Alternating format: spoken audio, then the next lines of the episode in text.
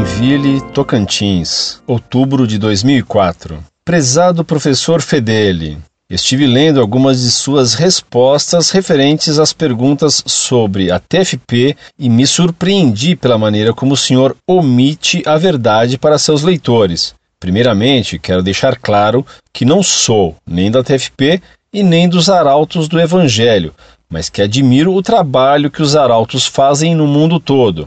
Como admirador, não poderia deixar que o senhor continuasse mentindo a respeito de alguns pontos, os quais vou relacionar abaixo. Primeiro, os arautos não são apenas uma banda, como o senhor menciona, mas são sim uma entidade existente em quase 50 países, com um número surpreendente de membros no Brasil e um número maior ainda de terciários. Eles possuem sim uma banda sinfônica, que por sinal é excelente, e viajam o mundo todo fazendo apresentações. Eu li em uma de suas respostas em que você dizia que a divisão da TFP enfraqueceu as duas entidades. Mentira, enfraqueceu sim a TFP, que hoje é um gato morto à beira da estrada, segundo seu texto. Mas os arautos cresceram muito e possuem quase o dobro de pessoas e sedes comparando com o auge da TFP em 1995.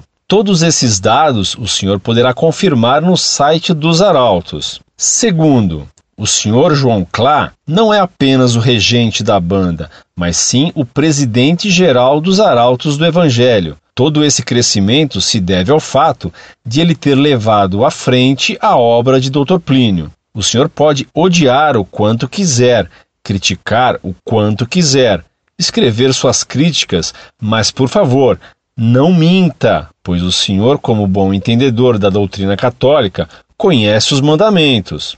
Acho curioso, pois o senhor lê tanto, estudou tanto, escreve textos sobre gnose, polêmicas sobre doutrina católica, mas não segue um princípio básico. Leia mais a respeito dos arautos, se informe mais, dê o braço a torcer e admita que eles são uma entidade enorme que vem crescendo cada vez mais. Entre no site e leia a respeito da universidade que está sendo construída em São Paulo, uma construção enorme. Muito bonita, por sinal, tudo idealizado pelo Sr. João Clá e que será reconhecida pelo MEC e comandada pelos arautos. Não é algo impressionante?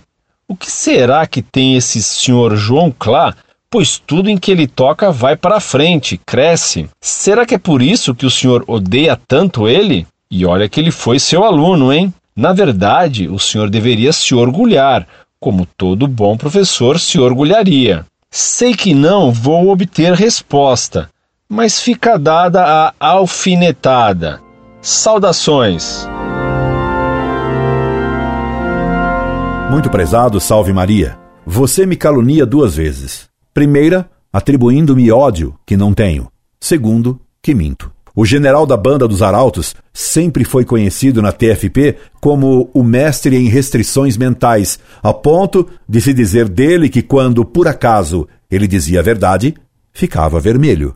Você ingenuamente me informa que todo esse crescimento dos Arautos se deve ao fato de ele ter levado à frente a obra de Doutor Plínio. Ora, consta que, para ser reconhecido pelo Vaticano, Sconamilho teve que renegar a terceira parte do livro de Plínio, Revolução e Contra-Revolução, aquela parte em que Plínio condena o Vaticano II, e teve que prometer que não difundiria mais o culto de Plínio e de Dona Lucília. Então, ele prometeu e não cumpriu. Difunde ainda o culto de Plínio e Lucília às escondidas? Ou não difunde mais os ensinamentos de Plínio e você é que está enganado? Veja que eu não disse que você mentiu. Quem é que mente? Quanto ao crescimento numérico e em quantidade, tanta coisa cresce muito hoje em dia. Crescem as seitas protestantes, crescem os partidários do aborto e do amor livre, cresce a impiedade e etc. O admirável é que num mundo em que reina a mentira, o crescimento das seitas não seja ainda maior, pois diz a Sagrada Escritura que o número dos estultos é infinito. Eclesiástico 1,15. E também o câncer cresce muito. E Cristo chamou seus seguidores de pequeno rebanho. Nolitimere, pusilos grex.